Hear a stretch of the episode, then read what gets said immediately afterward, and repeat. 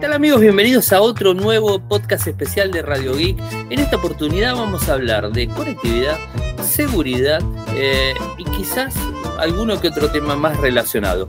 Y del otro lado lo tengo a Leandro Foggia, que digamos, es directivo de la empresa Fortinet aquí para Argentina y Latinoamérica.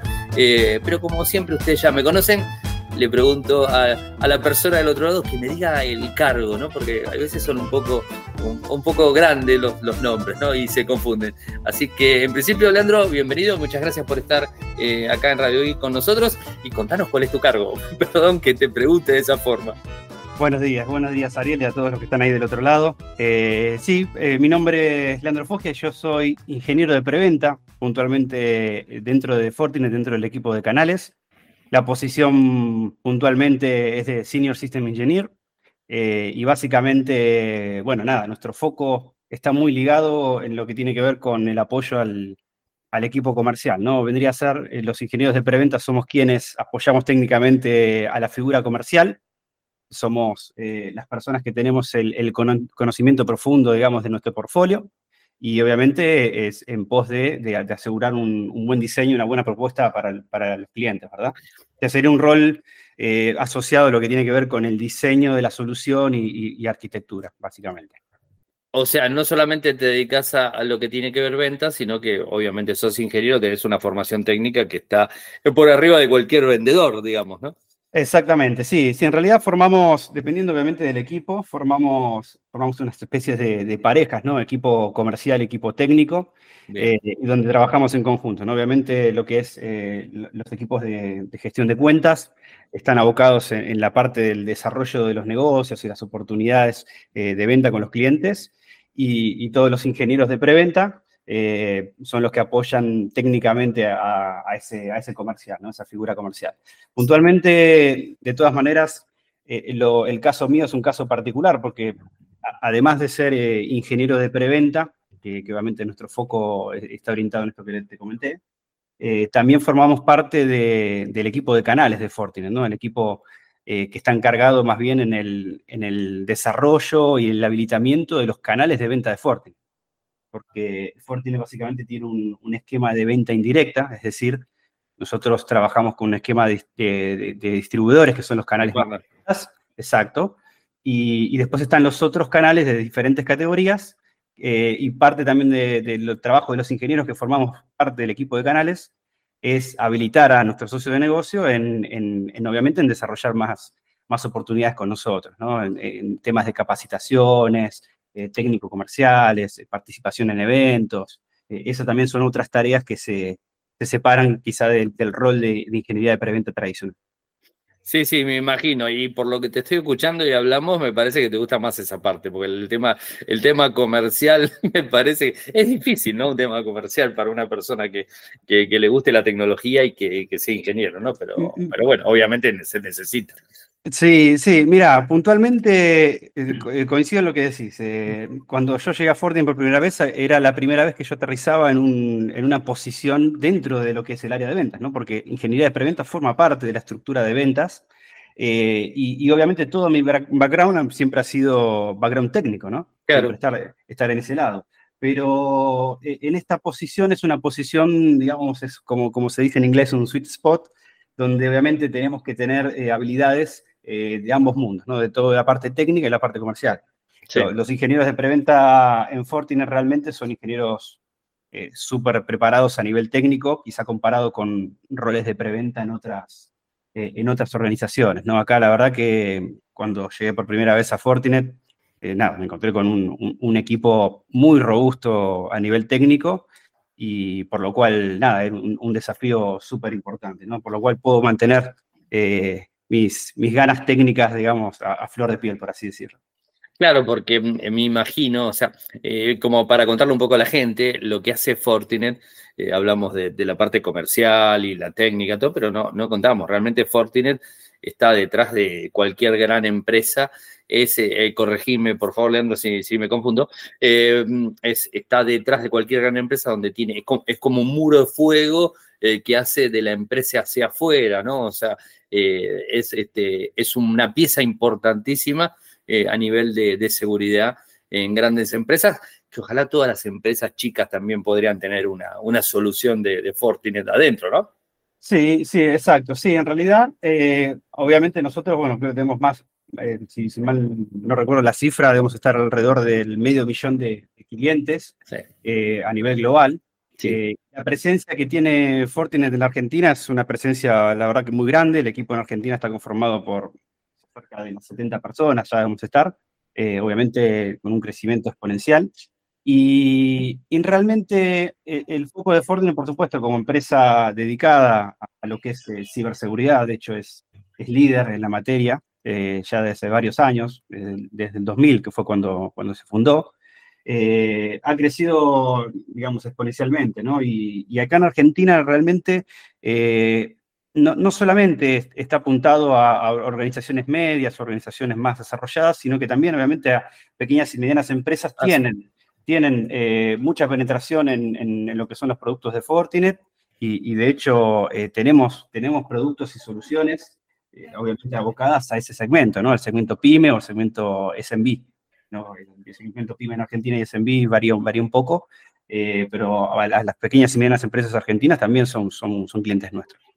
Vos sabés que yo recuerdo, Leandro, de Fortinet hace mucho tiempo, hace más de 10 años recuerdo, cuando Fortinet se dedicaba más que nada eh, en sus principios al tema proxy, ¿no? Proxy en las empresas, obviamente con la seguridad, con todo lo que corresponde, ¿no?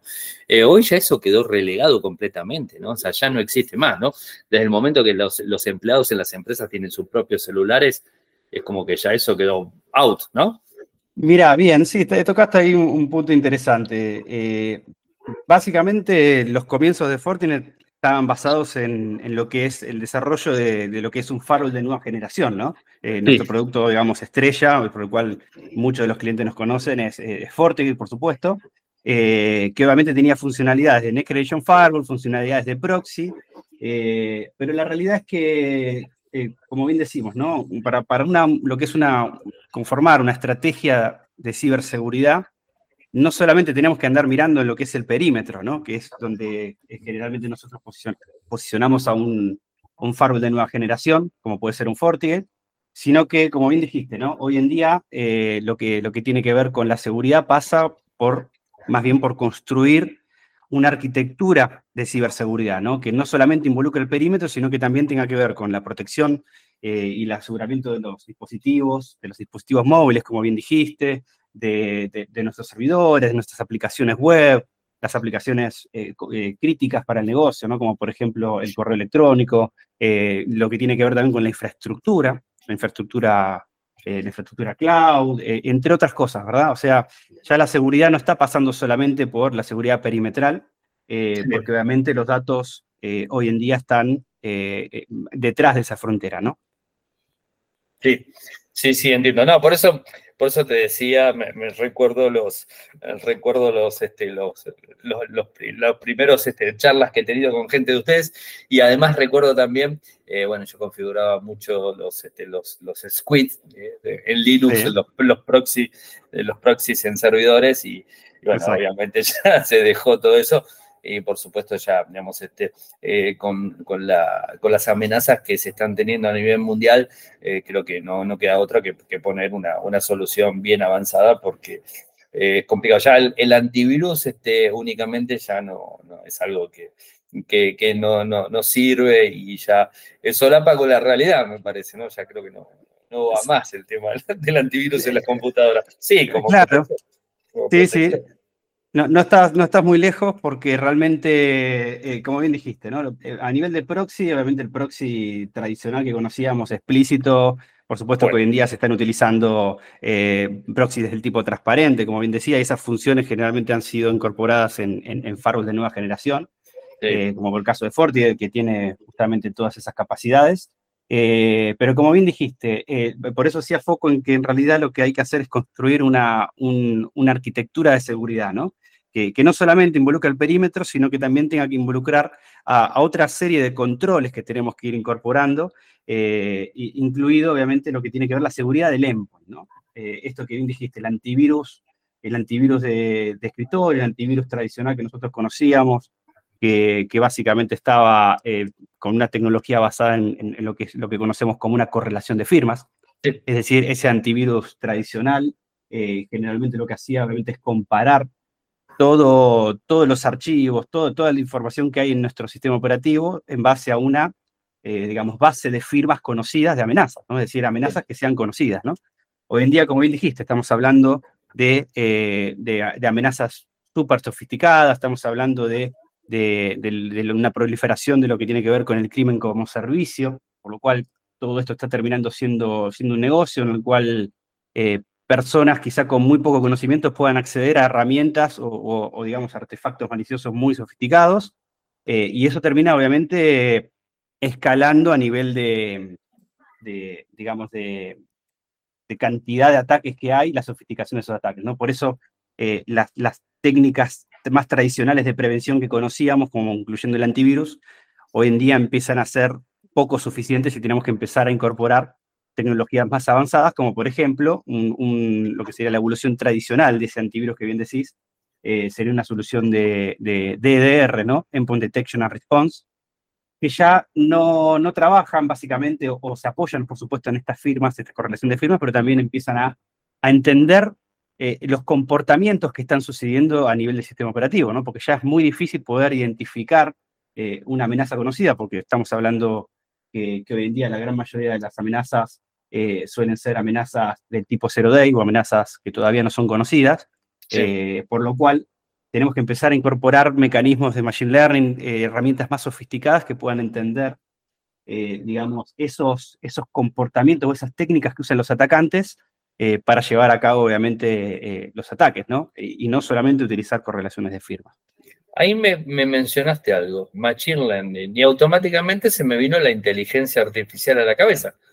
Eh, ¿Cómo trabaja Forti en, este sentido, no? Porque, em, digamos, este, como bien dijiste, las personas bueno, hablemos más claro, con ChatGPT, por ejemplo, se puede poner a, digamos, a, buscar información y a encontrar determinadas soluciones. Y ya no hablamos de la dark web, deep web, ni nada de eso, que ahí ya se venden herramientas y todo eso. Exacto. Ya ahora es como que está más a la mano de cualquier persona. O sea, todos sabemos que la inteligencia artificial es fantástica, pero también genera un montón de responsabilidades y, para ustedes como empresa y para los administradores de cada, de cada empresa también es un grave problema. ¿Cómo, cómo, trabaja con, con, todo eso? Bien, muy buena, muy buena la pregunta. Eh, lo que es inteligencia artificial es, es un punto que está siendo, digamos, utilizado ya hace, ya hace un tiempo largo eh, en lo que es el, cibercrimen, ¿no? Eh, utilizar herramientas de, inteligencia artificial para obviamente la, lo que es la automatización de ataques, e incluso hoy en día, para que te des una idea, se están, se están comercializando dentro de, esta, de estas deep web que bien dijiste, eh, incluso lo que tiene que ver con los deepfakes, ¿no? Estamos hablando de que se está pudiendo hacer un, haciendo uso realmente de la inteligencia artificial para la creación de, eh, digamos, de, videos falsos o, de contenido falso o perfiles falsos para poder obviamente llevar a cabo los conocidos ataques de, que obviamente eh, aprovechan lo que es la, ingeniería social, ¿no? El, vulnerar obviamente al, ser humano, esa, romper esa cadena de confianza del ser humano para poder lograr, obviamente, el cometido de un ataque. Porque siempre, nosotros siempre decimos que, un atacante, eh, obviamente, en lugar de tener que, por ejemplo, ¿no? Eh, romper algún algoritmo de encriptación, es mucho más fácil, obviamente, eh, robar las llaves, ¿no? De mm. esa comunicación. Y aún así más fácil que robar las llaves es poder engañar al usuario para que le dé las llaves directamente. Entonces, el uso de la inteligencia artificial se está usando mucho, los atacantes están haciendo uso de eso probablemente para sus, eh, sus desarrollo de sus herramientas de explotación. Y del otro lado, del lado, digamos, del, lado del, Blue Team, de la defensa, ¿no? También se está haciendo mucho uso de eso. Fortinet está, obviamente, incorporándose ya mucho tiempo el uso de la inteligencia artificial dentro de sus soluciones para obviamente temas de, lo que tiene que ver con priorización de alertas, obviamente también eh, estamos habiendo tanto, tanta información, tanta telemetría, tantos estímulos, tantos datos, eh, obviamente es muy importante poder tener eh, una, una, priorización de, las alertas que vamos teniendo a nivel de seguridad, ¿no? Porque a medida que vamos incorporando distintas series de controles, vamos sumando obviamente alerting. Entonces la inteligencia artificial nos está ayudando las herramientas de Fortinet a poder priorizar esas alertas, a poder categorizar obviamente la información que está sucediendo y, ni hablar en, ayudar también en la detección de las técnicas, esto, que, esto que te decía. La inteligencia artificial ayuda a, poder detectar cuando un comportamiento en un sistema operativo, por ejemplo, está siendo utilizado con un mal fin y, no con, un fin benigno, por así decirlo, ¿no? para poder detectar esas técnicas tempranas. Como así también incluso la clasificación del malware, ¿no? del código malicioso. Eh, el, malware obviamente tiene infinidades de variantes, infinidades de familias, eh, y obviamente nosotros tenemos herramientas de, que obviamente utilizan inteligencia artificial para hacer esa clasificación ese código malicioso, ¿no? ¿Cómo nos complicaron la vida realmente, no? Con el tema de la inteligencia artificial nos viene a solucionar por un lado, pero nos viene a complicar por el otro. Porque como, como bien decías, este, eh, un ciberdelincuente que quizás está iniciándose eh, con inteligencia artificial y con el famoso chat GPT, perdón que lo mencione, pero la verdad que el mundo conoció la inteligencia artificial con chat GPT, porque parece que antes de, eso, antes de eso no existía la inteligencia artificial y la realidad es que sí existía. Este, pero, pero bueno, eh, lo que pasa que más allá que nos lleva a nosotros la posibilidad de encontrar un montón de información recontra útil para usarlo para el lado blanco, ¿no? Por así decirlo. Eh, el problema cuando lo usan para el lado negro para tratar de encontrar información del otro lado. Y aparte es bastante vulnerable. Vos fíjate que, eh, no sé si lo has probado, pero es bastante vulnerable porque si bien vos le pedís una cosa media extraña a la inteligencia artificial, eh, a, cualquier generativa que tengas, eh, pero si le das la vuelta a las cosas, capaz que terminás encontrando esa información que te la negó en primer momento cuando le preguntaste. Bueno, eh, sí, sí, sí, estuve, justo estuve, la otra vez estaba, estaba escuchando un podcast, valga la redundancia, justamente de que estaban hablando de, de cómo poder saltearse eh, las distintas programaciones que tiene, en el caso puntual era el caso de ChatGPT, pero sí. aplica cualquier otra inteligencia artificial, con el tema de los sesgos, ¿no? El tema de los sesgos y poder llegar, obviamente, a, descubrir en parte cómo, cómo, está programado, obviamente con toda esa integración de datos. Eh, y, como bien decís, sí, sí, es, algo que yo creo que, viene a facilitar eh, en, en, muchas cuestiones, ¿no? Todavía creo que estamos en un punto recién descubriendo el uso, el uso, digamos, masivo ¿no? de la inteligencia artificial, porque incluso ahora se está viniendo eh, con todo lo que tiene que ver con, los navegadores, toda compañía hoy en día tiene un, un, desarrollo o, un intento de desarrollo en materia de, de, de chatbot y todas estas cosas, eh, y, pero, pero como bien decís, eh, hoy en día hay muchos casos donde se está, se está haciendo uso de ChatGPT para, para el desarrollo de malware o desarrollo de scripts maliciosos. Por lo cual, como bien decís, e-, es, en parte como, como toda herramienta, ¿no? Eh, tiene, tiene su, forma de utilizarse con, buenos fines, exacto. Pero lo, que pasa es que parecería que lo están utilizando, o sea, se está utilizando muchísimo para mal, porque yo no sé, eso ahí te pregunto a nivel estadística. ¿Vos viste que después de noviembre del año pasado en adelante, ¿Viste algún incremento de, digamos, de actividad eh, de, ciberdelincuentes, así amenazas y todo eso? ¿Llegaste a ver alguna, algún incremento comparado a años anteriores? Lo que pasa es que también tuvimos la pandemia donde se incrementó por una cuestión lógica también, pero comparando y vos con tu experiencia, ¿viste eh, que hay algún factor que, te marque que la inteligencia, el chat GPT, ¿no? Que se, descubrió en noviembre del año pasado. Bueno, eh, de ahí en adelante, ¿vos viste algún indicador que, te diga, no, mira, una alerta, o esto levantó más? Mira, eh, en lo que respecta, digamos, a estadísticas a nivel de intentos de ataque y demás, ya hay un, hay un crecimiento que viene, viene, digamos, de hace ya varios años. Eh, que no sé si en este momento está asociado obviamente al uso de la inteligencia artificial, en su momento sí, porque de hecho, como te decía, esto viene, viene ya de larga data, eh, pero no, sé si, si hay un, disparador puntual por la inteligencia artificial, seguramente lo hay, pero viene quizá un poco tapado por el, crecimiento exponencial que ya está viendo a nivel de, cibercrimen, o, más bien en, intentos de ataque a nivel, a nivel mundial. Mirá, tengo, tengo puntualmente un dato que básicamente es de, nuestro reporte de inteligencia de amenaza. Eh, Fortinet tiene lo que es FortiGuard Lab, que es su, laboratorio de inteligencia de amenazas, donde obviamente, más allá de, toda la parte de inteligencia, digamos que nosotros empujamos a todas nuestras soluciones, Eh, también, obviamente, hacemos investigación y, obviamente, documentación de, carácter público eh, en materia de, inteligencia de amenazas. ¿no? Eh, tengo el dato de que desde lo que es enero de este año hasta, hasta junio de este año, fines de junio de este año, es decir, todo lo que fue la primera mitad del año, hubo, hubo 1.200 millones de intentos de ataque en la Argentina puntualmente, ¿no?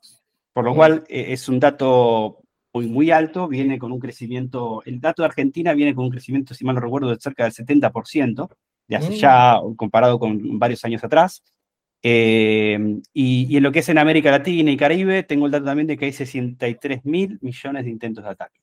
Por lo cual, hay un crecimiento exponencial eh, en materia de ataques de ciberseguridad y, como bien sabrás, eh, el ransomware es uno de los, de los, digamos, de los tipos de ataque más digamos, más, utilizados. Más utilizados, que, han, que dejan obviamente un, un revenue bastante alto. Eh, yo creo que el crecimiento exponencial que hay en nivel de, ciberataques, por supuesto que es aprovechado obviamente con la inteligencia artificial, pero también está relacionado a, un, a algo que estamos viendo ya hace un tiempo, que es eh, el, hecho de lo que creo lo mencionaste hace, hace un ratito, el hecho de, lo que es el crimen como servicio, ¿no? O sea, tenemos campañas de ransomware como servicio, eh, se conoce como ransomware as a service, eh, service o, crimen as a service, porque... Mm, ya te lo venden como servicio, sí. Exacto, así como, como nosotros podemos, obviamente, alquilar o adquirir arquitectura, digamos, de infraestructura como servicio o software como servicio, imagínate que acá la idea es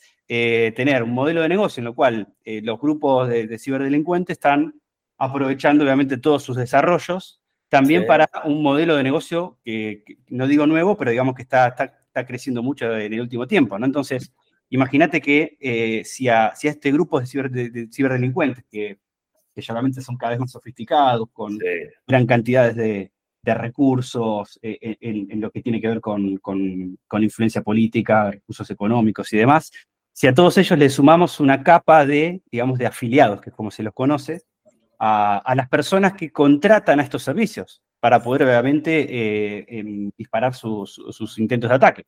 Entonces, eh, imagínate que básicamente le, están dando a personas, como bien dijiste, personas que no tienen un conocimiento específico en, ciberseguridad o en desarrollo de, malware o, otros tipos de técnicas sofisticadas, eh, le están dando una herramienta tan simple como quizá un portal, donde ellos obviamente pueden llevar el tracking de, los, de, obviamente de las campañas de ransomware que están corriendo, eh, obviamente la efectividad que están teniendo, sin siquiera a veces saber, en algunos casos, eh, eh, digamos, de, la materia, ¿no? Entonces, esto termina haciendo que, termine creciendo muchísimo el mercado de cibercrimen. Yo creo que en parte, gran parte, la, digamos, de, del volumen que está habiendo de ciberataques a nivel mundial eh, creo que está muy también relacionado con esto.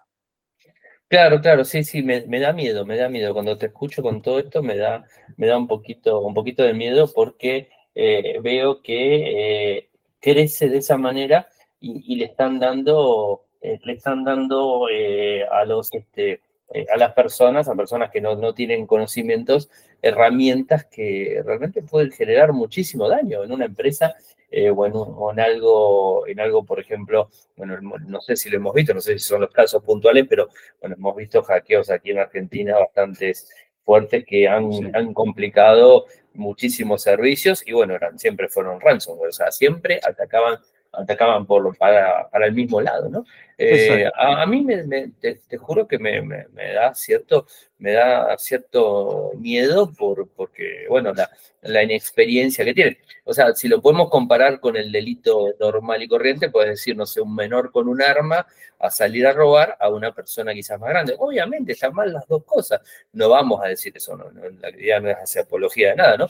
Eh, pero realmente el menor eh, puede llegar a tener otra implicancia, ¿no? O sea, este, no sé, es, difícil, ¿no? No sé si me entendés. Yo sé que capaz que alguien, alguien me va a terminar criticando por lo que digo, pero bueno, es la verdad, o sea, este, eh, digamos, este, la, experiencia lamentable de un delincuente eh, y también cuenta para un montón de cosas, ¿no? Y de repente quizás una persona no tiene ningún conocimiento en tecnología ni en seguridad, agarra una buena herramienta de ransomware y hace un desastre.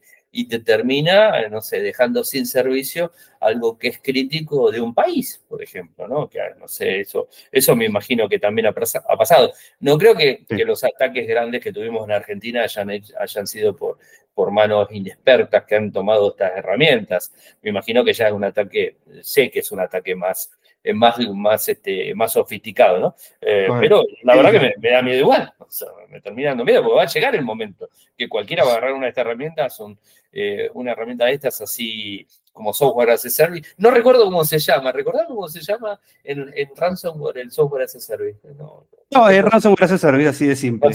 Sí, hay dos conceptos que son de ransomware as a service o, crimen, eh, crime as a service. ¿no? Es una locura que le hayan puesto nombre.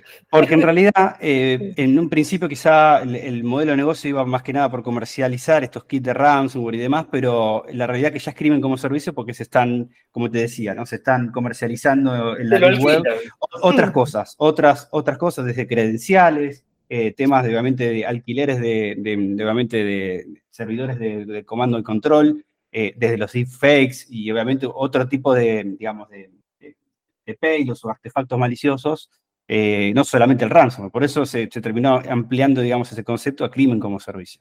Y hay algo que dijiste que, quería hacerte un comentario que me pareció muy interesante. Esto que dijiste de eh, el hecho de que generalmente detrás de ataques un poco más sofisticados puede haber otro tipo de, digamos, de, adversario del otro lado, ¿verdad? Eh, en eso e, es correcto. generalmente lo que, lo que también existe, es otra de las cosas que también estamos viendo desde Fortinet en los últimos años, es el crecimiento de lo que son las, las amenazas persistentes avanzadas. Lo que son eh, los APTs o Advanced Persistent Threats. Que ah. básicamente estos son grupos de, cibercriminales que eh, básicamente ya tienen otro nivel de sofisticación, otro nivel de recursos, porque también están bastante influenciados a nivel de, política, ¿no? O sea, digamos, a veces tienen muchos recursos y están obviamente apoyados a nivel de, de estados o naciones para poder llevar adelante, obviamente, ataques mucho más dirigidos y más targeteados, ¿no? Como decimos. Eh, los ataques generalmente que hay a, lo que tiene que ver con infraestructura crítica, eh, más críticas, eh, generalmente son llevados a cabo, obviamente, por estos grupos, que obviamente hay, muchísimos, y, de hecho tiene muchísimas áreas, por lo cual a veces es, un trabajo muy, muy alto, es muy grande de, poder, obviamente, asociarlos.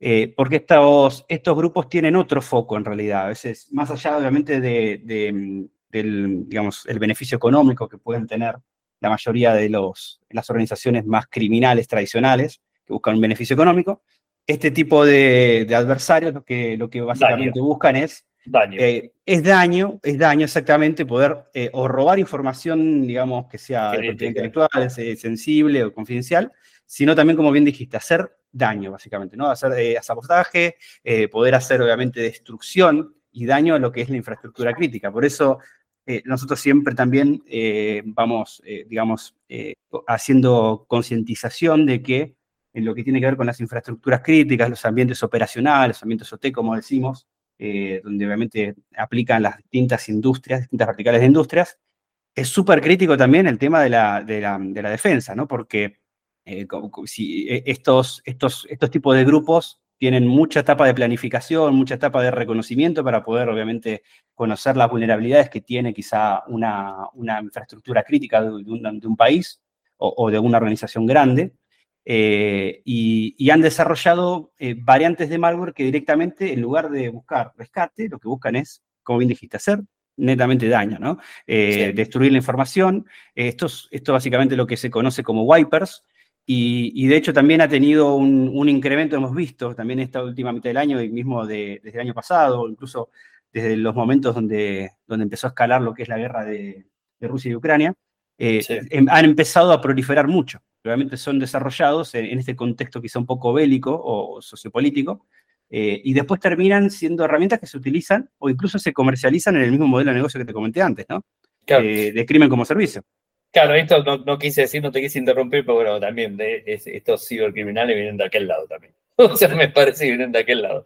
Eh, por lo general vienen por, aquellos lados, ¿no? Eh, no lo decís vos, lo digo yo, no te hagas problema. Ok, ok. No, no, no, bueno, hay, hay varios, hay varios digamos, atribuyen, siempre son atribuciones a, supuestos orígenes o, latitudes, digamos, porque obviamente, como te decía, ¿no? Son organizaciones que tienen un apoyo quizá a nivel de nación, eh, bastante importante, porque imagínate, para poder llevar a, cabo estos, estos, estos tipos de ataques tienen una planificación de, incluso años, ¿no? Entonces tienen que tener muchísimos recursos. Sí, sí, sí, bueno, justamente vienen de, esos tipos de países que de repente eh, apoyan todo este tipo, este tipo de cosas. Eh, ahora, ¿cómo ha cambiado ¿no? durante este tiempo? que más o menos calculamos 10 años para atrás, empezó todo a ponerse más difícil, porque si bien el, negocio de, ustedes y el negocio de toda la gente de seguridad, ¿no? De toda la gente de seguridad es tratar de proteger, eh, pero es como que se les ha complicado mucho, porque antes era como que se corría, si bien se corría siempre detrás de los, de los ataques, de, digamos, de, todo, hoy por hoy ya se tiene que, las empresas que, que están en ciberseguridad tienen que adelantarse muchísimo a este tipo de cosas porque si no los pasan por arriba. O sea, porque tienen, tienen demasiado, no sé, tienen demasiado recursos, demasiado inventiva, o prueban cualquier cosa y le da lo mismo, cosas que ustedes no podrían hacer, eh, pero vale, ellos lo prueban y bueno, si anda, anda, si no anda, bueno, este, pasamos a otra cosa, ¿no? Sí, sí, exacto. Sí, en, realidad, eh, como bien dijiste, el, digamos, el panorama de las amenazas que hay ya no son las que había 10 eh, años atrás o incluso mucho tiempo más atrás. Eh, o, como bien dijiste, hoy en día eh, no solamente pasa por el hecho de, obviamente prevenir, que era lo que históricamente nosotros en, ciberseguridad siempre hacíamos, sino que hoy, en día, como bien dijiste, es, eh, pasa por otro lado, ¿no? Porque ya hay, que, hay que dar por cuenta de que obviamente, indefectiblemente en algún momento vamos a, vamos a sufrir una brecha de seguridad, vamos a ser atacados, y, la, y la estrategia que nosotros teníamos de ciberseguridad de años atrás, tenemos que replantearla, ¿no? Básicamente, eh, yo lo que siempre digo y recomiendo es eh, a, todas las organizaciones, ahí sin importar el, tipo, el tamaño o la vertical, eh, es poder desarrollar lo que es un, plan estratégico de ciberseguridad, ¿no? Que, básicamente se definan objetivos a, largo plazo, ¿no? Que no sean planes a muy corto plazo, porque obviamente, como, como, como bien dijiste, esto es algo que está siendo eh, más sofisticado del otro lado y, en nuestro lado obviamente también tenemos que, tomar respuesta contra eso, ¿no? Eh, tenemos que eh, no solamente tener lo que nosotros históricamente hacíamos, que era de, incorporar controles de seguridad preventivos, distintas capas, añadir ese famoso modelo de capa de cebolla, donde nosotros poníamos, íbamos añadiendo controles de seguridad. hoy en día eso no es suficiente, tenemos que empezar a incorporar capas preventivas, por supuesto, pero esas capas tienen que a su vez también, eh, digamos, interactuar entre sí, ¿no? Tiene que haber una, integración en un modelo, una arquitectura de seguridad, como bien dije en principio. Eh, porque justamente, como, como bien dijiste, todo se está moviendo muy dinámicamente, eh, los atacantes siempre quieren estar un paso adelante de nosotros, y la manera que nosotros tenemos para poder hacerle frente a eso es desarrollar una arquitectura de seguridad que, obviamente, todos estos controles puedan colaborar entre sí en pos de, obviamente, una, una prevención, una detección y una respuesta ante las amenazas. Eh, por eso es que nosotros, eh, hace ya muchos años, digamos, desde los comienzos de Fortinet, ha, empezado a, impulsar un diseño de red basado en lo que es una arquitectura de seguridad. Nosotros tenemos lo que seguramente has escuchado, que es el Security Fabric, eh, que básicamente, aclaro que la palabra fabric no viene de fábrica, sino que viene de, de, malla de seguridad, ¿no? entonces, eh, la idea es tener una malla de seguridad con distintos tipos de controles que trabajen, eh, cubriendo toda esta superficie de ataque que está siendo cada vez obviamente más, eh, más grande, porque como, bien dijimos, hoy en día estamos hablando de metaverso, estamos hablando de inteligencia artificial, tenemos que la, superficie de ataque está totalmente dinámica, está creciendo, y tenemos que tener controles para toda esa superficie de ataque. ¿no? Y, el Security Fabric no solamente que cubre todo eso, sino que también colabora entre sí, ¿no? Los distintos controles que nosotros vamos incorporando tienen eh, integración entre sí, ¿no? Si, si, por ejemplo, como bien dijimos, el ejemplo más tradicional de un firewall de perímetro, si ese firewall tiene conocimiento de algún contexto de ataque, de algún contexto de usuario que pueda ser riesgoso para la red, eh, o, algún indicador de compromiso, algún evento, que lo pueda compartir con el resto del ecosistema, ¿no? Para que sea más eficiente y obviamente la respuesta y la detección, eh, perdón, en, el orden sea más rápida, ¿no? Porque tenemos que ser rápidos en ese punto, ¿no? Eh, por lo cual tiene que haber un, cambio de diseño eh, para poder hacerle frente al, dinamismo de amenazas que hay hoy en día, ¿no? Y de hecho, em, mismo Garner, uno de los, de los analistas de, tecnología, analistas de seguridad más conocidos que, utilizan los clientes, eh, ya el año pasado ha, hecho obviamente una recomendación, digamos, como una tendencia de las organizaciones a incorporar este modelo de arquitectura, ¿no? O sea, de hecho ha definido lo que es el Cybersecurity eh, Mesh Architecture, que básicamente es lo que Fortinet viene proponiendo ya hace muchísimos años. Es decir, el mercado eh, nos ha demostrado que Fortinet estaba en lo correcto y que el camino para, obviamente, para poder hacerle frente a, esta, a, esta, digamos, a este contexto de amenazas es el hecho de construir un, hacer un rediseño a nivel de arquitectura, ¿verdad?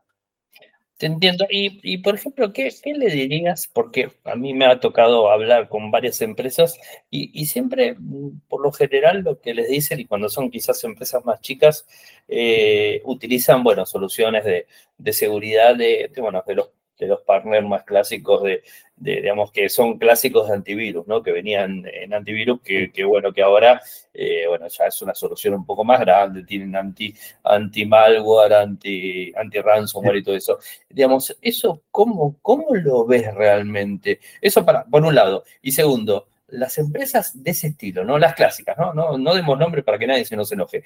Pero esas empresas, eh, ¿vos las ves que se quedaron un poco en el tiempo? Bien, muy buena la pregunta. Em, Sin dar nombre para que nadie no se No, por supuesto, por supuesto. No, por supuesto, por supuesto. Eh, mira, en lo que tiene que ver, eso puntualmente es una, es una, digamos, una evolución de lo que está pasando en lo que es endpoint security, ¿no? Eh, ya estuvimos hablando de que además de endpoint security tenemos que tener eh, web application security, tenemos que tener obviamente cloud security, network security, entre otras cosas, ¿no? pero puntualmente con ese tema, que de hecho me, interesa mucho, a mí uno de, los, de las soluciones y, los productos de Fortinet que más, que más me gusta y que más he estado en el último tiempo metiéndome, eh, es lo que es FortiEDR, ¿no? que es nuestra solución de EDR, de, Endpoint Detection Response.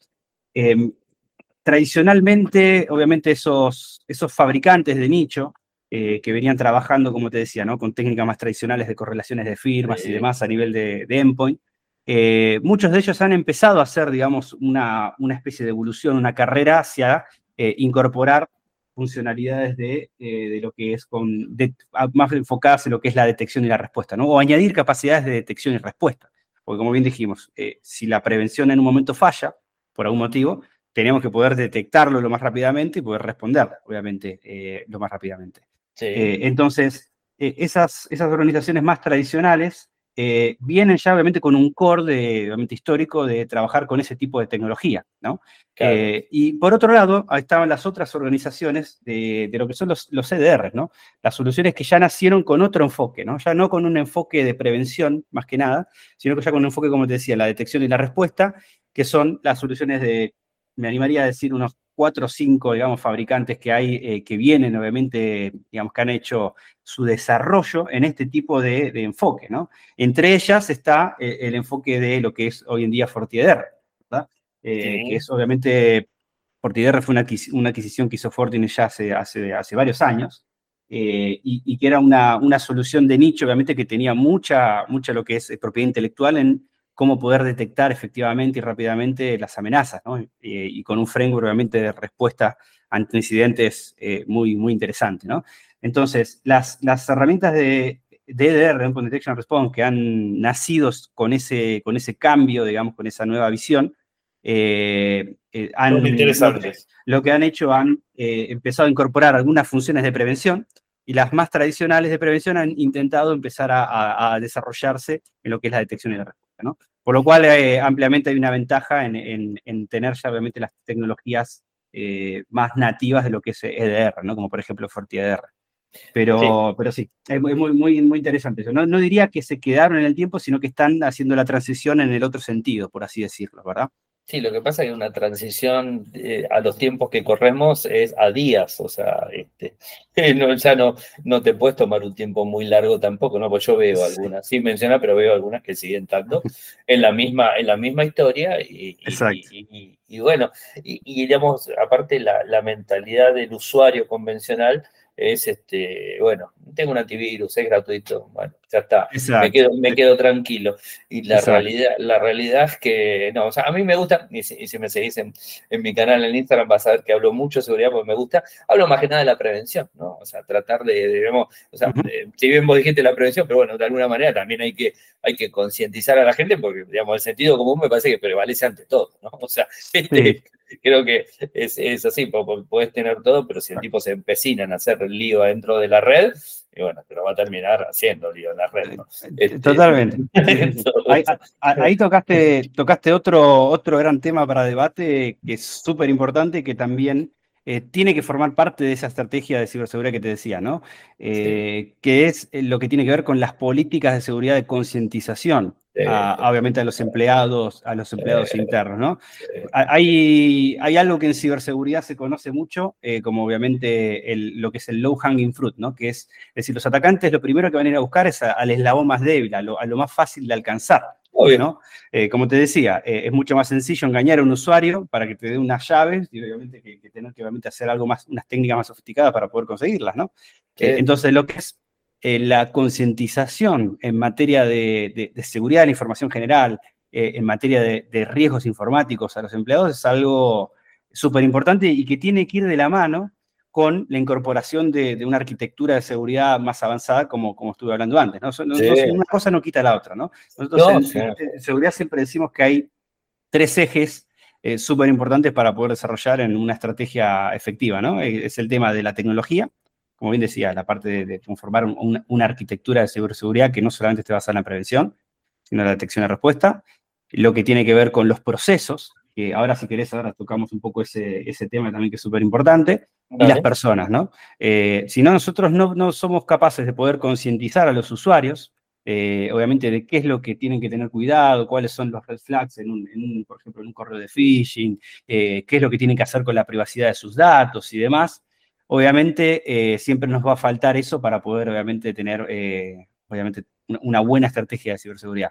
Y ahí eh, Fortinet también hace mucho foco en eso, porque no solo que faltan, obviamente, em, digamos, profesionales de ciberseguridad, o sea, técnicos en ciberseguridad, o análisis, análisis de SOC, o mismo lo que tiene que ver con, con digamos, perfiles que incluso más de gestión de ciberseguridad, sino que también eh, faltan, digamos, profesionales que, puedan operar, obviamente, las herramientas de seguridad, ¿no? Entonces, algo que tomó Fortinet en la pandemia, como bien dijiste, que fue un, momento muy disruptivo, eh, lo cual obviamente muchas empresas empezaron a replantearse sus políticas de ciberseguridad.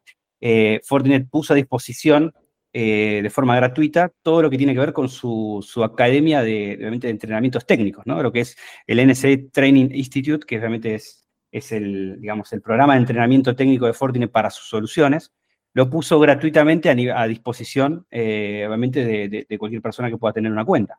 Eh, entonces, tenemos que atacar los conocimientos duros, digamos, en materia de, del, despliegue, operación y gestión de, los controles de seguridad.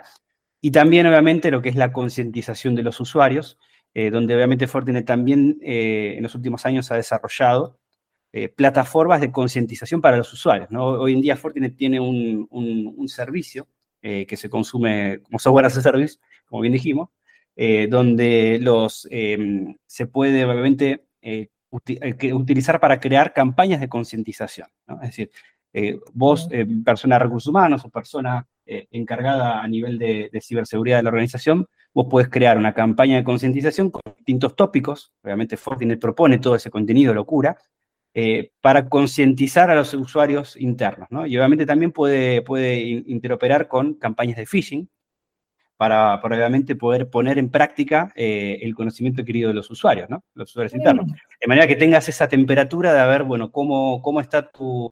¿Cómo reacciona? De, empleados y cómo reacciona, obviamente, frente a una simulación de un ataque totalmente real, ¿no? No, eso, eso es muy interesante, es muy la verdad que es muy interesante eso. Em, y, con respecto, yo, perdón, pero soy bastante, soy bastante complicado con esas cosas. Eh, ¿Cómo ves vos el, tema del celular? ¿no? Porque el celular es una, es una herramienta que utilizamos todos eh, de forma personal. Algunos son. O sea, olvidemos ¿no? del celular que es corporativo, que está controlado completamente por la, eh, por, la, por la empresa donde trabajamos, que ese, bueno, no tiene absolutamente nada y está protegido, digamos, o pensemos que está protegido.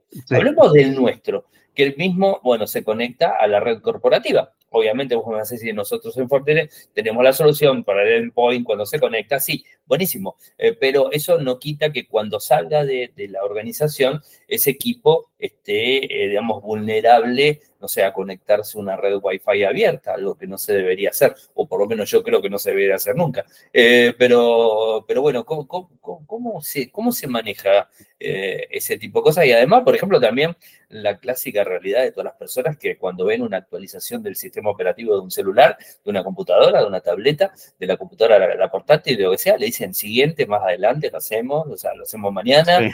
Y no lo hace nunca nadie. Eh, y, bueno, obviamente hay gente que lo hace, eh, pero digamos, la gran mayoría como que le escapa, ¿no? Porque le cambió el iconito a algún lado y ya está, y te le arruinaste la vida. Eh, entonces, ¿cómo, cómo, manejas ese tipo, ese tipo de cuestiones? Sí, ahí tocaste dos temas, vamos a separarlo en dos, dos grandes temas que, son súper importantes ambos. Eh, por un lado es lo que es la seguridad de los dispositivos móviles y por otro lado lo que tiene que ver con eh, las políticas de actualización, ¿no? Eh, que mm. obviamente lo que es una, lo que es las actualizaciones de parches y demás a nivel corporativo estamos hablando, obviamente tienen que responder a una política de gestión de parches de la compañía, ¿no? Eso siempre tiene que haber una política en la cual cómo vamos a poder hacer el informe de esos, de esos parches de seguridad, que obviamente van a corregir un montón de vulnerabilidades conocidas, y es algo súper importante. Pero, eso, va a estar, eso, a estar, dentro de, los equipos operativos de la empresa. Bueno, eso Exacto. Lo descarto. Eso, eso es un poco más fácil eh, de, controlar porque estamos hablando de, obviamente, de, dispositivos que nosotros tenemos eh, full capacidad de controlar, ¿verdad? En lo que tiene que ver con dispositivos móviles, ahí entiendo que tu pregunta iba por el lado de los dispositivos personales. Eh, ahí, ahí hay otra discusión que es el hecho de, mm, que también obviamente forma parte de políticas que nosotros podemos incorporar, que son las políticas de Bring Your Own Device, ¿no? Esto es algo mm. que hace mucho tiempo se ha, puesto de moda en las organizaciones porque obviamente a nivel de, gestión de los recursos y a nivel de, digamos, de, experiencia del usuario final, eh, es algo positivo porque vos podés llevar tu propio dispositivo móvil, sea, llamémosle un teléfono móvil, una tablet o, una laptop, eh, a la organización y poder hacer uso de las herramientas corporativas, ¿verdad? Eh, eso, en lo que es el Bring On Device, es algo quizá un poco más, más complejo de utilizar, o digamos, de, controlar, mejor dicho, eh, pero tenemos, tenemos herramientas para poder hacer esa gestión, ¿no? Eh, podemos, algo que nosotros siempre recomendamos es poder, eh,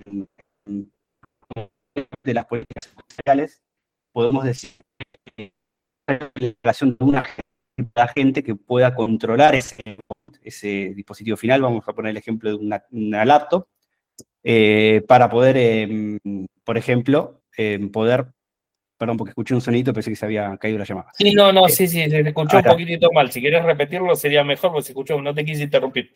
Ah, ok. No, no sé hasta qué parte se había cortado, pero lo que decía es que eh, del lado de lo que son dispositivos móviles de los usuarios, dispositivos del tipo Bring Your Own Device, donde los, los, propios empleados utilizan dispositivos personales para conectarse a, la infraestructura de la organización, eh, tenemos capacidades de poder controlar eso. ¿no? Por un lado, nosotros al, poner o definir las políticas eh, de seguridad, podemos definir qué, qué nivel de Bring Your Device queremos implementar o incluso poder no implementarlo. Y en el caso que querramos hacerlo, podemos, eh, obviamente, incentivar o, obligar al usuario que pueda instalar algún tipo de agente en ese dispositivo móvil personal. ¿no? Ese agente como por ejemplo nosotros tenemos nuestra solución de, de, FortiClient, FortiClient MS, es un agente que va a trabajar en ese dispositivo móvil y que va a tener la capacidad de poder hacer el enforcement de las políticas de seguridad, ¿no? de distintos motores de, seguridad, ¿no? Que pueda hacer desde lo que tiene que ver con la protección de los sitios eh, o la gestión de los sitios a los cuales va a poder navegar el usuario, típico al estilo proxy de navegación, va a poder eh, controlar las aplicaciones que el usuario va a usar, va a poder, eh, por ejemplo, controlar y, aplicar los distintos parches que estuvimos mencionando, que también son súper importantes. Entonces, de esa manera vos podés bajar el riesgo y mitigar el riesgo de, de, ese, de ese endpoint de dispositivo personal. ¿no? Ahora, em, siempre está la disyuntiva en la cual decir, bueno, pero es un dispositivo personal, es un dispositivo del usuario, el usuario quizá eh, eh, en momentos fuera del horario laboral va a querer hacer uso de sus, de sus herramientas o, tenerla más liberado. Bueno, eh, ahí en el caso de, lo que es nuestra gente, FortiClient, FortiClient MS tiene la capacidad de poder separar en distintos tipos de perfiles cuando el usuario está trabajando dentro de la organización, es decir, está conectado a una VPN o está con una pata dentro de, de la organización, podemos aplicar cierto tipo de políticas, obviamente más estrictas, y después, eh, fuera de ese horario, podemos, eh, obviamente, em, liberarlo. Liberarlo un poco más, exacto, tal cual. Eh, por lo cual, de esa manera nosotros podemos tener un, nivel de control mayor sobre estos dispositivos, ¿no? Y, de hecho, lo que yo siempre digo, ¿no? estamos, estamos jugando, obviamente, con dispositivos que se van a estar conectando a nuestra red, ¿no? por lo cual, tenemos que, nosotros somos responsables del riesgo que, puedan representar, entonces tenemos que, hacer este informe. Exacto, tienen que aceptar que, quieren utilizar ese dispositivo. Eh, perfecto, bueno, con las distintas eh, series de políticas que nosotros querramos implementar, ¿no? Y mencioné por alguna de ellas, ¿no? Por ejemplo, el caso de una gente que va a facilitar mucho. Pero también hay otras cosas, eh, lo que tiene que ver con materia de, protección de la información, ¿no? De la sensibilidad de la información. cuando la información, por ejemplo, está, está en reposo en otro lado, en un repositorio, como por ejemplo, no sé, alguno de los tantas nubes de, de, archivos que tenemos nosotros, ¿no? Para manejar información. Eh, claro, en el caso de, no sé, un, OneDrive, un, G-Drive, o, mismo el caso de Apple. Eh, bueno, eh, también es, es, otra problemática que también tiene que ver con el uso, digamos, es una política de, de, Data Leak Prevention, donde obviamente tenemos que evitar que información sensible se fugue. y es un problema porque muchos usuarios utilizan esas, esas nubes personales eh, de almacenamiento. Eh, y, es muy difícil, obviamente, cómo vos puedes controlar, eh, digamos, que, información confidencial no se, no se fugue en, estas nubes. Entonces, hay herramientas también, como por ejemplo Casby, que, que Cloud Access Security Broker, que también pueden integrarse con, con las nubes para poder, obviamente, tener ese tipo de visibilidad. No, no solamente las nubes de, archivos eh, corporativas que están permitidas, sino también incluso poder tener visibilidad y notificaciones cuando un, mismo archivo quizás está eh, a través de, no sé, una integración con un FortiGate, está formando, digamos, está viendo también que se está intentando subir a otro repositorio personal. Entonces, hay, hay herramientas para poder controlar lo que tiene que ver con el uso personal de dispositivos o de distintas nubes también. Es un lío, la verdad que es un lío. son, varias cosas, son varias cosas, sí. Eh, es, un, lío, es un lío muy grande. La verdad que es muy, muy apasionante todo. La verdad que el tema, eh, la gente que me escucha en Radio sabe que me encantan estas cosas y siempre trato de, meterlo porque a mí me parece que estos, o sea, bueno, decir que es el futuro sería absurdo, ¿no? Eh, lo tenemos presente, ya no es el futuro. Eh, pero la realidad es que todo lo manejamos por, los medios electrónicos. Y los medios electrónicos es lo que nos maneja la vida y en un segundo podemos perder eh, cosas muy importantes. Eh, posesiones, dinero, información, lo que se les ocurra, ¿no? O filtrar información que no quisiéramos filtrar y que nos puede llegar a generar algún tipo de problema, ¿no? O sea, es, es bastante, bastante, bastante grande la historia. Leandro, no te quiero sacar mucho más tiempo, pero me gustaría, si querés, no sé, en tres o cuatro, o, lo que vos digas, eh, ítems que, les, que les dirías a la gente que nos está escuchando, eh, ya sea corporativo o, personal, ¿no? Como para que, se puedan cuidar y, y que a su vez puedan cuidar de las redes que se meten, ¿no? Porque a veces uno decís, eh, bueno, buenísimo, está todo bárbaro. En mi teléfono, bueno, yo no acepto las políticas de la empresa, no me instalo ninguna aplicación de la empresa y yo me manejo con mi, red eh, de mi proveedor, mi, proveedor personal y me manejo con, eh, con, el, con, la línea telefónica. Listo, buenísimo.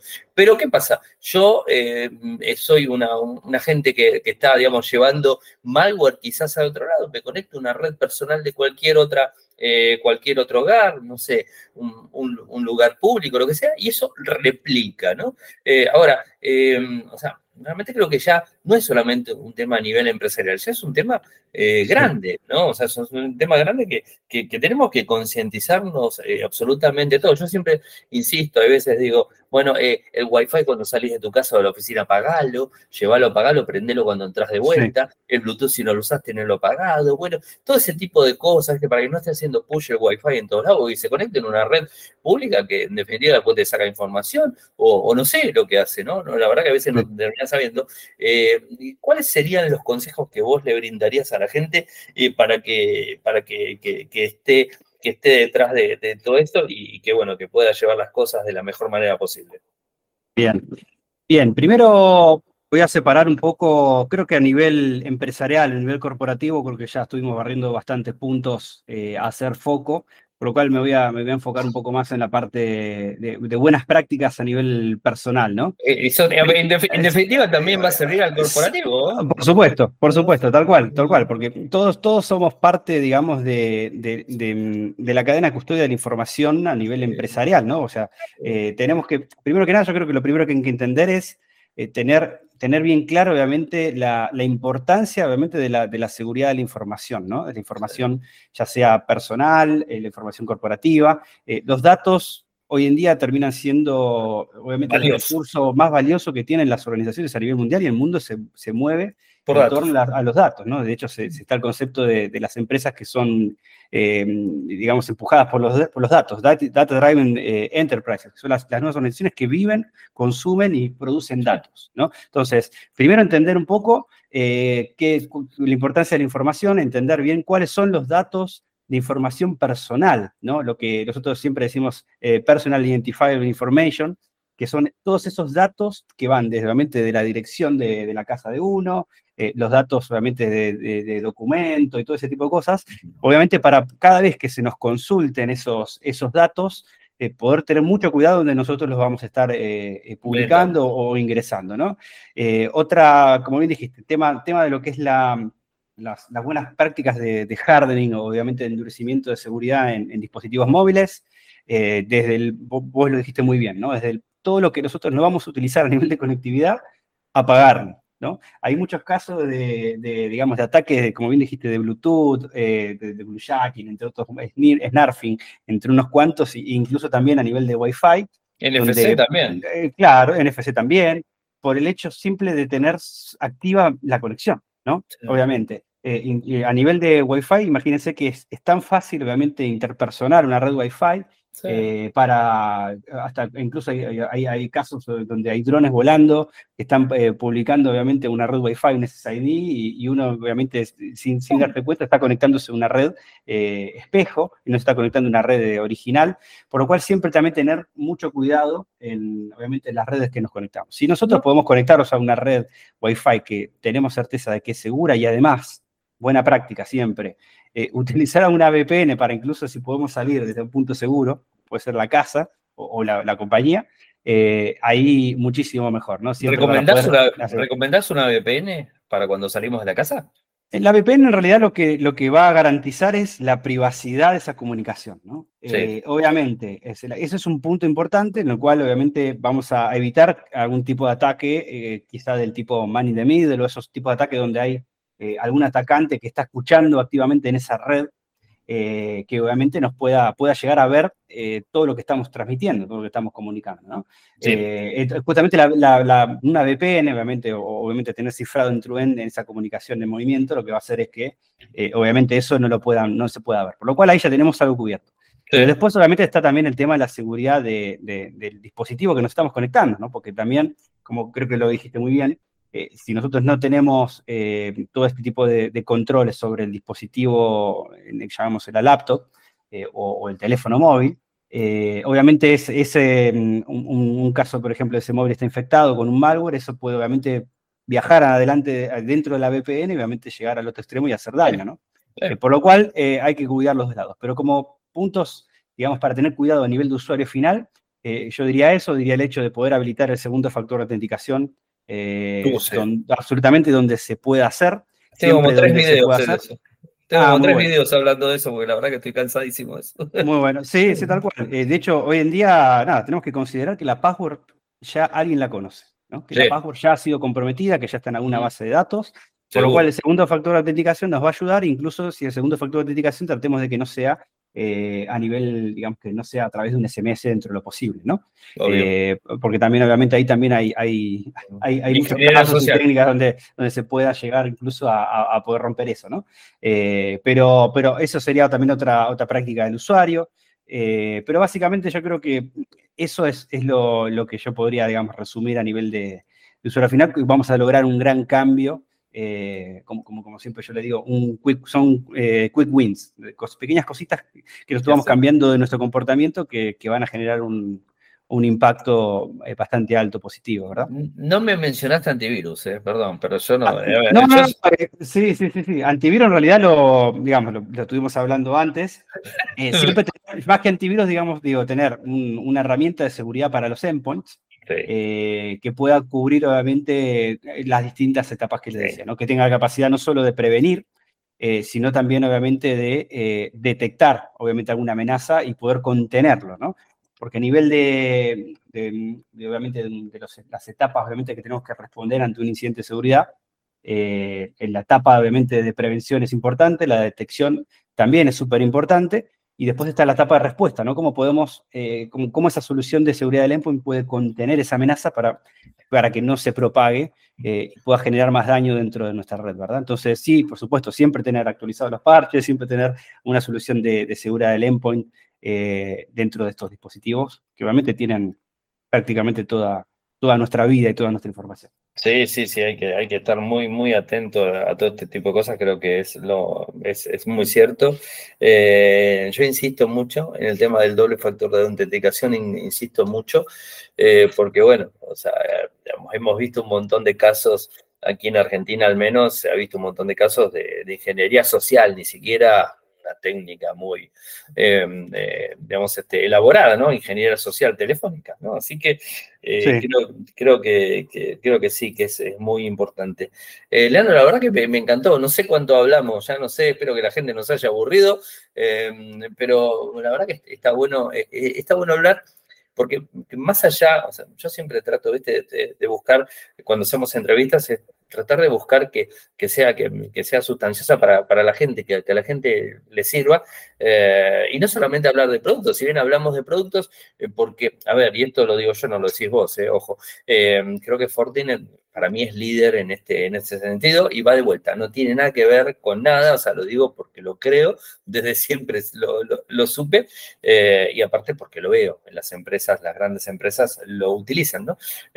así que mm, es, más que, es más que lógico y cierto. Por eso quería eh, hablar con ustedes para, eh, para poder contarles todo este tipo de cosas, eh, porque de todo este tipo de cosas que vos hablaste, en, los casos que estuvimos viendo este año aquí en Argentina, me parece que no se han cumplido. No sé cómo lo viste vos esa parte, pero me parece que no se ha cumplido porque hemos tenido casos bastante graves aquí de, de, de ciberseguridad. Yo no sé si, no te quiero meter en ese tema, no quiero que hables de ese tema si no podés, no te hagas problema, pero bueno, hemos tenido casos bastante, bastante graves, delicados, que han tocado no un celular, ¿no? Que, nos, nos tomaron nuestros datos personales, nuestra tarjeta de crédito, ese tipo de cosas. Eh, pero me, me, parece que no solamente nosotros, sino también las empresas, y, no sé cómo vos ves la parte gubernamental, ¿no? Creo que Argentina fue, no, Brasil creo que fue el país más grande, ¿no? Que tuvo más, este, eh, más ataques a nivel gubernamental, ¿no? O sea, ¿estoy equivocado o Argentina fue? No, a nivel de estadísticas está siendo correcto, sí. Brasil, eh, a nivel de intentos de ataques, eh, fue, de, por lo menos de la región, fue, fue uno de los más afectados, ¿no? Sí. pero, pero sí, sí, sí. A, nivel, por suerte, a nivel, a nivel nacional, digamos que se está se está avanzando bastante, ¿no? Obviamente queda muchísimo camino por recorrer, pero se está, se está trabajando bastante. Eh, de hecho, Fortinet, eh, digamos, Fortinet ha hecho un, digamos, un, acuerdo de intercambio ¿no? con el Ministerio de Seguridad eh, de, Argentina, justamente para poder ayudar en materia de inteligencia de amenazas y obviamente compartir información relevante, obviamente para la... ¿Esto fue antes o después? ¿Esto fue antes o después de todo lo que está pasando? Todo lo que no, no, no, eso ya no tengo la fecha exacta de cuándo fue, pero ya fue hace, hace un tiempito, ah, eh, en la cual eh, no solamente Fortinet, ¿no? De hecho, Fortinet y otras firmas también, obviamente referentes en la industria, han, han colaborado en eso, por lo cual eso es uno de los pasos. ¿no? Después también han, ha habido avances en materia de lo que es eh, lo que es las leyes de, protección de datos personales, eh, en lo que tiene que ver obviamente con, definiciones de, digamos, de, eh, hace un tiempo también se han, definido algunos criterios básicos a nivel de ciberseguridad para lo que son los organismos públicos, es decir, tener, tratar de tener una base a nivel de, tipos de controles de seguridad para, obviamente, para poder obviamente, hacerle frente a este, a este panorama de amenazas. Eh, por lo cual hay, hay varios avances, si bien por supuesto hay, hay muchas, muchas organizaciones que, siguen y serán lamentablemente eh, siendo víctimas de, de, ciberataques, incluso el ransomware que ha pegado mucho en este, este último tiempo. Eh, pero yo creo que, a nivel, por lo menos como bien mencionaste el tema a nivel gubernamental, se ha, avanzado bastante. ¿no? Ahí yo siempre, siempre recomiendo a, las organizaciones que, utilicen, digamos, la, información que hay de, inteligencia de amenazas públicas, la información de Fortigar, de otras fuentes, y que siempre traten de basarse, eh, obviamente, en buenas prácticas, eh, como pueden ser las que son de carácter nacional o incluso a nivel internacional. ¿no? Hay organismos, incluso de los Estados Unidos, que tienen mucha buena documentación eh, en, materia de ciberseguridad, en materia de procesos y demás, que, obviamente pueden ser adoptadas, ¿no? O sea, no hace falta desarrollar una, estrategia de seguridad desde cero, sino podemos tomar estándares ya de, referencia para poder, para poder utilizar, ¿verdad? Entonces, eh, no, todo, no todo tiene que sonar algo súper complejo y súper complicado, sino que yo creo que eh, hay que, como bien decía, ¿no? Definir un plan estratégico a, tres o cinco años y empezar a trabajar ya con la parte táctica y los proyectos y políticas de seguridad de a poco, ¿no? Para ir atacando, obviamente, todas estas estos puntos eh, y, obviamente bajando el riesgo. Y esto, y esto va por mi lado y me parece poner gente bien idónea en el, en el puesto que tiene que estar, me parece, ¿no? Eso también creo que, que, que, es, que sería muy importante porque tenés toda la información, tenés todas las herramientas, tenés todo, pero si no las sabes utilizar porque no estás este, capacitado, me parece que se, eh, Totalmente. Es medio, absurdo, ¿no? Pero bueno, esto ya, escapa a Fortinet, a, vos, a mí y a todo. Bueno, eso ya, ya no tenemos nada que ver con eso. Eh, uno trata de hacer siempre lo mejor posible las cosas, pero bueno, a veces se, eh, se complican las cuestiones. Y más a nivel político. Bueno, no entremos en ese tema porque es un tema arduo y complicado. Eh, bueno, Leandro, la verdad te agradezco muchísimo el tiempo, o sea, porque la verdad que fue eh, muy gentil de, tu parte tomarte casi, me parece que es una hora, ¿eh? ojo. Em, pero bueno, espero que la gente lo, les guste, ya voy a aclarar que el, que el, podcast es largo, y como son especiales, este, y como son podcasts, la gente lo escucha en el momento que quiere, cuando quiere, y lo va escuchando en partes, más rápido inclusive, así que bueno, eso lo, lo, lo, va manejando, así que bueno, este, eh, de repente si la gente se va enganchando, bueno, lo, lo va escuchando. Eh, Leandro, contanos cómo te pueden seguir, bueno, obviamente a Fortinet, o sea, decir los contactos de Fortinet para que la gente ingrese, pero también eh, algún contacto en una red social tuya, así te pueden, este, pueden seguir, preguntarte y bueno, y enterarse un poco más de seguridad. Perfecto, sí. Eh, a Fortinet pueden seguirlo en, las redes, obviamente más allá de, obviamente, los sitios web eh, corporativos como fortinet.com eh, o fortigar.com, en, la parte de, inteligencia de amenazas que estuvimos hablando, sino también en las redes sociales. Behind the Firewall es, la cuenta de Instagram de Fortinet Internacional, la verdad que me encanta el nombre. Como así también las otras redes también con el mismo nombre en, en lo que es Twitter o X, como es hoy en día, entre otras, ¿no? Y en materia personal, eh, pueden, pueden seguirme en, LinkedIn, Leandro Fogia, eh, Leandro Fogia con doble G, es mi nombre, ahí en LinkedIn me pueden encontrar.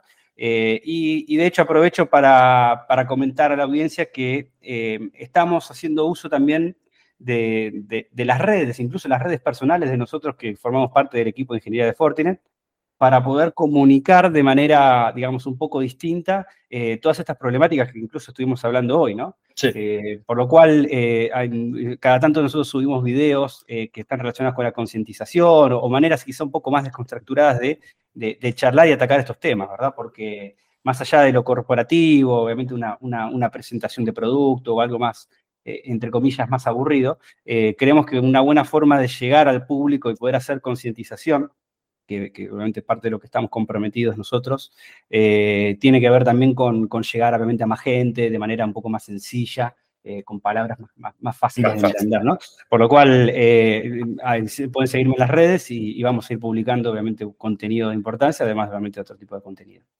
Buenísimo, Leandro. Bueno, y a mí, como siempre, ya saben, me siguen, estoy en todas las redes con mi nombre clásico, que es Ariel Mcor, en Twitter, pero bueno, ex, disculpen, eh, Instagram, eh, Threads también, bueno, en todos lados estoy ahí eh, con esa red, y bueno, nuestro sitio web, como siempre, en Argentina, infocertec.com.ar o infocertecla.com en Latinoamérica. Muchas gracias nuevamente, Leandro, y bueno, en cualquier momento te volvemos a molestar y, prometo molestarte menos tiempo. No, hay problema, no hay ningún problema con el tiempo, a disposición para, cuando haya que charlar o, bueno, tocar alguno de los temas que no tocamos. Eh, te agradezco, Ariel, por, la invitación y, el tiempo. Obviamente valoramos, como te decía, ¿no? cada, cada espacio que tenemos para poder eh, hablar un poco de lo que nos gusta y, y tratar de concientizar un poco en materia de ciberseguridad. Así que muchísimas gracias por darnos el espacio. No, por favor, a ustedes también.